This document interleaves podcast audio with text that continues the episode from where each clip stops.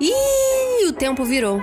A gente deveria viver num mundo em que as relações ecológicas pautam as relações econômicas e não Não adianta a gente se dizer feminista e ter práticas que possam violentar outras mulheres, outras espécies ou violentar a natureza. Então, Muitas viroses emergentes, fruto só ligado a desmatamento mesmo. A Amazônia é uma biblioteca de Alexandria cujos livros nós estamos permitindo que se toque fogo. Sim. Pensar a ecologia é pensar as formas de relação, de produção, do comer, do nutrir. A revolução será divertida ou ela não será.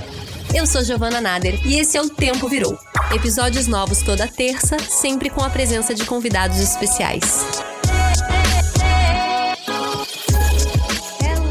Pessoal! Mais um episódio, o nosso antepenúltimo dessa temporada. E eu tô muito, muito, muito feliz com o resultado dessa segunda temporada. Eu sinto que a gente conseguiu ampliar ainda mais sobre vários assuntos, vários temas. Eu queria falar que eu e Jordano a gente já tá cheio de coisas para fazer durante a nossa pausa, sim. A gente gosta dessa pausa, é sempre bom para dar um tempo, uma respirada, uma inspirada, né? Até uma estudada também, pra gente não cair no mais do mesmo por aqui. Mas enfim, uma das coisas que a gente pensou, a gente quer dividir aqui com vocês, é de fazer um clube do livro O Tempo Virou, onde a gente pode escolher um livro, convidar um especialista ou até o próprio autor daquele livro e discutir esse livro. Todo mundo participando, quem tá na mesma e também quem tá assistindo. A gente vai continuar amadurecendo essa ideia, até porque a gente não entende nada dessas plataformas, né? Twitch, enfim. Mas eu achei muito bacana, eu tô jogando aqui para vocês, quero saber a opinião de vocês, então por favor, conta pra gente nas nossas redes se você se animam se você acha uma boa ideia, se a gente teria público para isso. Mas a gente ainda continua nossa missão por aqui. E hoje a gente vai falar sobre o bioma do Cerrado. Eu tô muito feliz com esse tema, porque para quem não sabe, eu sou nascida e criada no bioma do Cerrado, em Araguari, Minas Gerais. Apesar de eu ter tido pouca ligação com ele enquanto criança, tá? Primeiro por falta de conhecimento mesmo, e também porque ali no Triângulo Mineiro, infelizmente, a monocultura avança. Mas nos últimos anos eu tenho feito esse resgate, enfim, na minha identidade cidade. E conhecer e entender o Cerrado tem me transformado muito.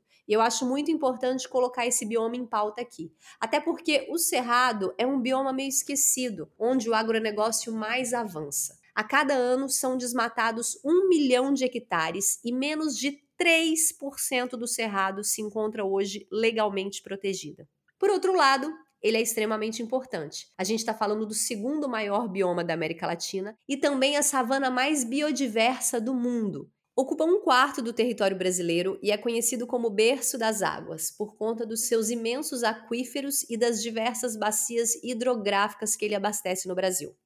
Enfim, tô aqui só dando um panorama de tudo aquilo que a gente vai falar hoje, porque nessa busca, né, de participar mais ativamente na proteção desse bioma, eu tive a felicidade de conhecer o Gustavo Malaco, que é quase meu conterrâneo, a gente é da mesma região de Minas, e o Gustavo é graduado em Ciências Biológicas pela Universidade Federal de Uberlândia, fez mestrado em Engenharia Florestal pela Universidade Federal de Lavras, é presidente e diretor de sustentabilidade da ONG, Associação para a Gestão Socioambiental do Triângulo Mineiro, ANGá, em Uberlândia, profissional e cidadão com conhecimento técnico e político sobre sustentabilidade, gestão participativa, biodiversidade, mudanças climáticas e energia.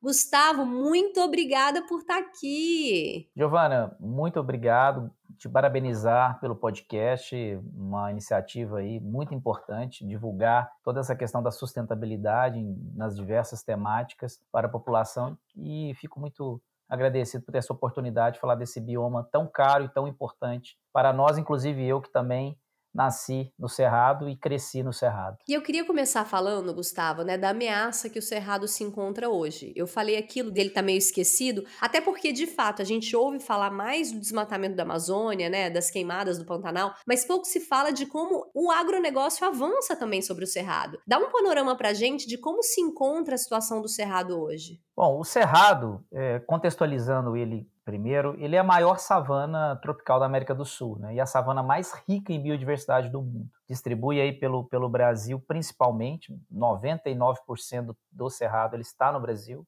e tem algumas porções na Bolívia e no Paraguai. Então são mais de 2 milhões de quilômetros quadrados. Infelizmente, ele tem hoje um baixo nível de proteção, né, cerca de 8%. Apenas 3% por uma categoria mais é, exigente de conservação, que são as unidades de conservação de proteção integral. E mesmo se a gente somar as terras indígenas, que tem hoje cerca de 4% no Cerrado, você não consegue atingir os 17%, que são as metas de biodiversidade AIT, que prevê cerca de 17% em áreas protegidas em ecossistemas terrestres, que o Brasil, inclusive, é signatário isso a partir da Convenção da Biodiversidade. E atualmente, já mais de 50% do cerrado, infelizmente, já foi convertido, principalmente por conta aí de atividades para pecuária ou atividades agrícolas, sobretudo para exportação de commodities por grãos. Terem uma ideia, nos últimos dois anos, nós tivemos uma perda de cerca de quase 14 mil quilômetros quadrados do cerrado.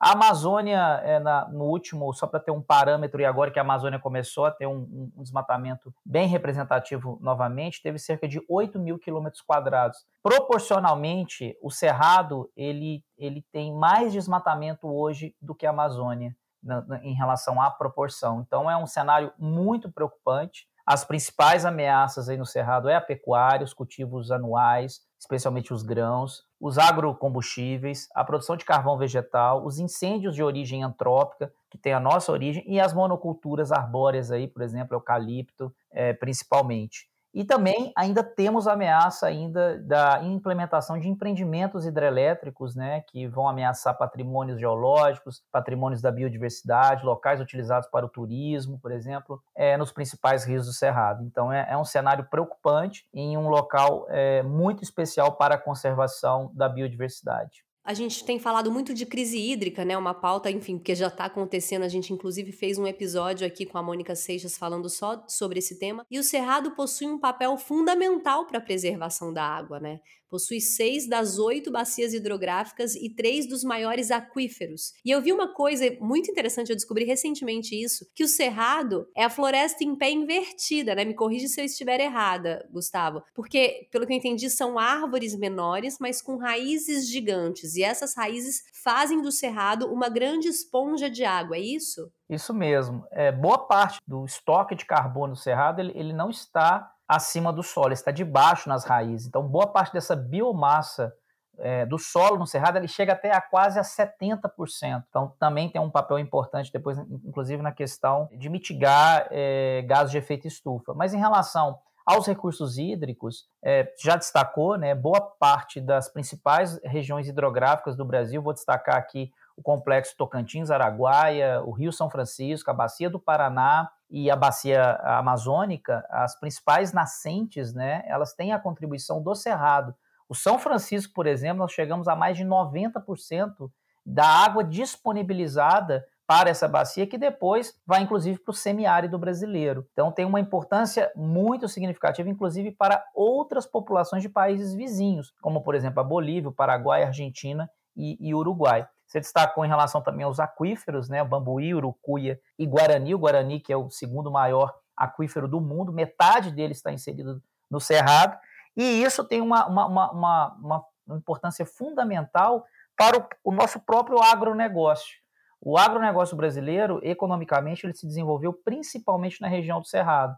O Brasil hoje tem um PIB representativo é, é, é, na contribuição do agronegócio, cerca hoje de um um quarto por cento da economia ela advém desse tipo de atividade e, sobretudo, é, ele, ele acaba tendo essa incidência nesse ambiente. Então, na, na pecuária, na, nos grãos, por exemplo. O Brasil hoje, principalmente, lógico, para exportação, 40% da carne é produzida no Cerrado, o algodão 84%, 60% da soja e 44% do milho é produzido no Cerrado.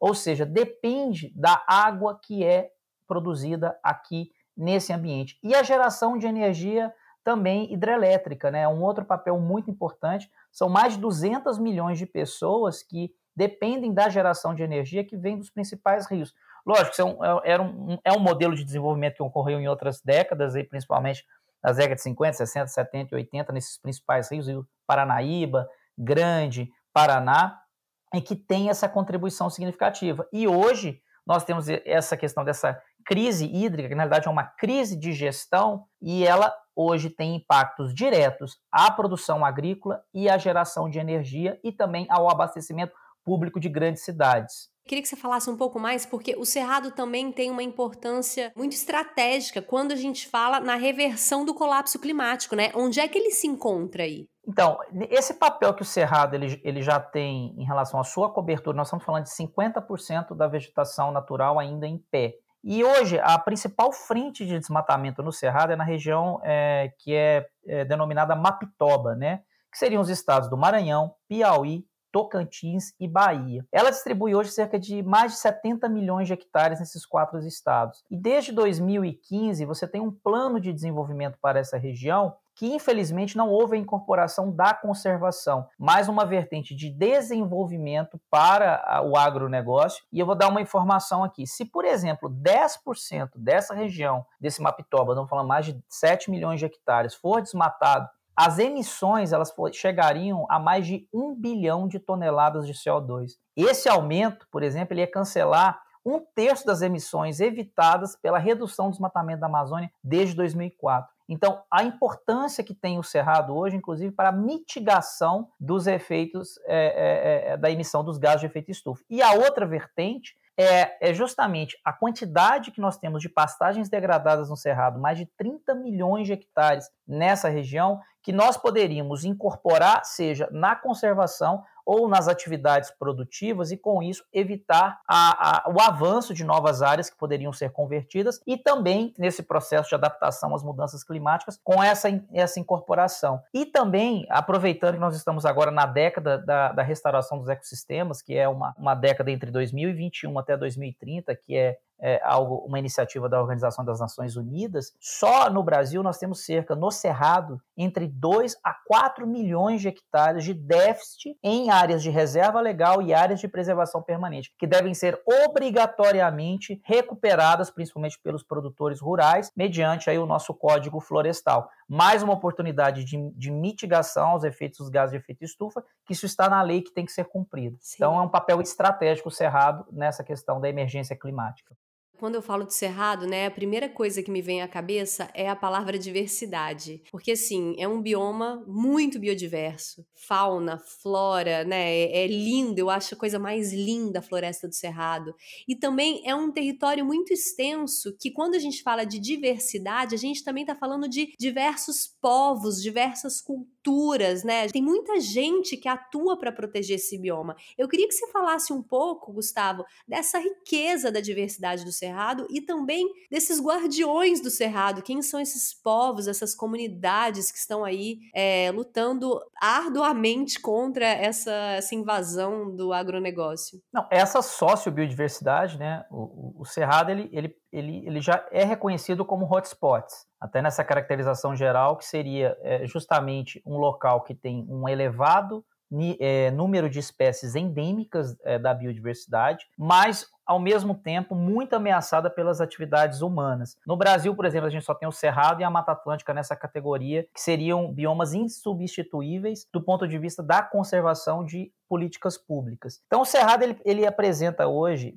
12, mais de 12 mil espécies de plantas, cerca de um terço delas são endêmicas, e milhares de espécies de vertebrados, mais de 2 mil, com várias delas endêmicas, um quinto delas mamíferos, anfíbios, répteis e peixes. E quando a gente traz isso para a sociobiodiversidade, nós estamos falando de centenas né, é, é, de, de comunidades tradicionais que estão distribuídas pelo Brasil Central são cerca de 5 milhões de pessoas que, aliados, a, lógico, aos povos originários, aos quilombolas e aos agricultores familiares, nós estamos falando de pescadores artesanais, geraizeiros, ribeirinhos, quebradoras de coco babaçu, vazanteiros, comunidades de fundo de fecho de pasto, apanhadores de, de flores sempre vivas, que elas preservam seus meios de vida por meio de plantios de roça, criação de animais e o conhecimento dos usos das plantas, dos frutos do cerrado, para fins alimentícios medicinais né, no processo e conservam o cerrado. São os maiores guardiões do cerrado. Nesse caldeirão, nós temos mais de 80 diferentes etnias de populações indígenas, mais de 100 mil pessoas, mais de 40 territórios quilombolas. O, o mais reconhecido são os calungas, na região da Chapada dos Veadeiros, que, por exemplo, utilizam mais de, de centenas de espécies do cerrado. Entre elas, vou falar o, o pequi, buriti, baru, mangaba, babaçu, bacuri, cajuzinho do cerrado, Hoje o Baru tem uma importância socioeconômica para essas comunidades tradicionais, inclusive hoje grandes supermercados brasileiros passam a incorporar isso nas suas cadeias produtivas, adquirindo diretamente das comunidades. E são elas que preservam o cerrado. Queria destacar a importância também do gênero. As quebradeiras de coco babaçu, principalmente no Maranhão e no Piauí, a importância que essas mulheres tiveram no empoderamento, no desenvolvimento sustentável dessas comunidades, nós estamos falando mais de cerca de 450 milhares de mulheres coletoras e quebradeiras de coco. E só em 2014, para te dar um, um, uma informação, reuniram na, uma, numa cooperativa, a Cooperativa de Produtores Agroextrativistas do Lago do Junco, foram mais de 400 famílias que geraram mais de 300 mil dólares nesse tipo de, de atividade. Ou seja, o Cerrado, ele produz biodiversidade, produz renda, produz viva, e são esses povos tradicionais que têm a condição com várias outras entidades, aí, por exemplo, as próprias cooperativas, associações, a Rede Cerrado, a MOPIC, que é uma mobilização dos povos indígenas do Cerrado, e organizações não governamentais que defendem com tanto afinco esse patrimônio do, dos brasileiros e brasileiras. Eu conheci recentemente o Cerrado de Pé, que é uma galera que protege as sementes né, do Cerrado. Você conhece eles? Não, não conheço. Esse movimento mundano que me apresentou, que está fazendo uma viagem agora pelo Cerrado. E quando eu fui na Chapada dos Veadeiros, eu conheci as raizeiras, que são mulheres incríveis com um conhecimento ancestral que vão para o meio da floresta procurar raízes de árvores, que ali tem limpeza de útero, contra gripe, barba, a barba timão é para alguma coisa, a outra elas te vendem a garrafada é, e você toma, mistura com água inglesa ou vinho branco, e aí você toma uma xicrinha por dia, aquilo vai te curando. Então, assim, são conhecimentos ancestrais que não pode se perder, né? E infelizmente, né, esse avanço, eu, eu tenho uma experiência local no norte de Minas, na região do Chapada Gaúcha, Januária, Arinos, e infelizmente, realmente, é, essa prática é, de um agronegócio podre, eu não gosto de generalizar, mas é, esses territórios têm sido invadidos, grilados durante décadas e, e lógico, séculos, desde, a, desde que outros povos vieram para o Brasil e, e, consequentemente, tem cada vez mais intensificado os conflitos, expulsado as pessoas e nós temos risco de perder esses patrimônios que, que tem é, pelo Brasil. E é único. Quem não conhece essa região, por exemplo, do Grande Sertão, Veredas Peruaçu, que é um mosaico de áreas protegidas, que tem dezenas de comunidades tradicionais, é algo único na vida. Tem que fazer isso um dia. É, é impressionante é, é a, o quanto esses, esses geraizeiros, né, eu gosto de usar esse termo para essa Adoro região, também. são importantes na preservação desses territórios e na luta. Sem eles, nesses locais, esse modelo predatório já teria sido implementado há bastante tempo e sido, com certeza, o predominante nos territórios. E agora, falando um pouco de políticas públicas, né? É, o que, que falta em relação a políticas públicas para a proteção do cerrado, para que isso aconteça de maneira mais consistente, digamos assim? A, Giovana, a mais efetiva é reconhecer o Cerrado como patrimônio nacional na, na nossa Constituição. O legislador de 88 né, é, houve a preocupação correta em incluir a Amazônia e a Mata Atlântica, depois a Mata Atlântica tem até uma lei específica. E o Cerrado e a Caatinga, né, não apenas o Cerrado, tem que destacar também o nosso, nosso irmão, a, a Caatinga, ficaram de fora. Lógico, pela pressão aí dos setores ruralistas, do setor do agronegócio. E nós é, temos diferentes é, é, propostas, né, PECs, tramitando no Congresso Nacional. Elas, inclusive, depois trouxeram a Caatinga junto. No Senado, a gente já tem um aporte positivo, uma sinalização positiva, só que está na gaveta dentro do Congresso, dentro da Câmara dos Deputados. Então, essa é a lei mais importante, porque vai trazer mais proteção, é, a, a, com certeza, políticas públicas mais assertivas e investimento para esses dois biomas importantes no Brasil. Então, essa é a cereja do bolo. E já existe né, uma campanha nacional em defesa do Cerrado, que coletou milhões de assinaturas, mas isso ainda não foi o suficiente para conseguir dobrar o legislador, lógico. Por trás disso, há todo um lobby em, em relação de tratar o Cerrado ainda como uma incorporação a esse setor e não a uma proteção, que é um grande erro, como a gente já falou um pouco a, a respeito aqui, da importância da preservação dos recursos hídricos, e não é à toa essa crise de gestão que nós passamos hoje, na mitigação da, dos efeitos da crise climática, da emergência climática hoje, em relação aos gases de efeito estufa, e toda essa sociobiodiversidade que traz dividendos, como eu coloquei alguns exemplos aqui do Baru, da, do, do, do coco babaçu e tantas outras espécies vegetais e patrimônios que a gente tem que a gente pode utilizar e também para o turismo sustentável. Então, essa é uma das políticas. A outra é aumentar as áreas protegidas, a demarcação de terras indígenas, reconhecimento dos territórios quilombolas e das comunidades tradicionais, como também a aplicação do Código Florestal, que aí entra a contribuição do setor privado, como eu já disse aqui, nós temos entre 2 a 4 milhões de hectares de reservas legais e APPs no Cerrado em déficit, que devem ser recuperados ou compensados. Então, é a aplicação do, do, do, ato legal que existe hoje, o reconhecimento de aumentar a porcentagem né, das áreas protegidas e esse reconhecimento como patrimônio é, nacional, o Cerrado. Agora a gente falou dos guardiões do Cerrado, você citou várias ONGs e movimentos, mas a gente quer também saber da Angá, que vocês fazem, vocês são uns, uns grandes guardiões do Cerrado aí, na região do Triângulo Mineiro. Conta pra gente onde é que a Angá tá, quais são as frentes de atuação da Angá hoje? Então, a, a Angá, ela, ela tem sede em Uberlândia, no Triângulo Mineiro. Nós atuamos principalmente com projetos de empoderamento da sociedade civil, em, em advocacy, né, trabalhando com políticas públicas. Então, nós trabalhamos hoje, por exemplo, dentro de observatórios é, como o Observatório do Clima, Observatório do Código Florestal, Observatório de Governança das Águas, a própria Rede Cerrado. E no nosso território, é, já tivemos uma singela é, contribuição na constituição de unidades de conservação por meio de ações advocacy dentro do governo de Minas Gerais. O caso nós protegemos aí dois rios, o Rio da Prata e o Rio Tijuco, na década passada, sendo constituído uma, uma, unidade de conservação de proteção integral. Atualmente estamos com um projeto em preservar uma área é, de preservação de recurso hídrico e de biodiversidade, onde tem a única população de uma espécie de ave em Minas Gerais e a segunda do Brasil, que é o bacoral do rabo branco, uma espécie muito ameaçada de extinção. Esse território está em Uberaba, um território dominado pelo agronegócio, mas tem formações de campos naturais que a gente chama de covoais, campos com morunduns. Então nós estamos com esse projeto e é, toda essa atuação em rede, né, como eu destaquei, trabalhando o fortalecimento dos conselhos de políticas, de políticas públicas, é, principalmente com organizações do Cerrado. Essa é uma missão da organização, trabalhar o nosso território o Triângulo Mineiro em relação à melhoria da qualidade ambiental, como também em, em rede em, na, nesse bioma do Cerrado, junto a outras organizações, inclusive populações tradicionais, e, por fim, na defesa dos nossos rios aqui da região, tão ameaçados por empreendimentos hidrelétricos, nossas cachoeiras, pela valorização do turismo sustentável nesse processo. Lembrando que ali, viu, Araguari, sou de Araguari, tem mais de 150 cachoeiras ali ao redor. Vale a visita para quem quiser, uma cidade maravilhosa. Berlândia também, toda essa região. Biblioteca Ecológica. Gustavo, e agora a gente vai para o nosso Biblioteca Ecológica. O que, que você trouxe para a gente aí de dica?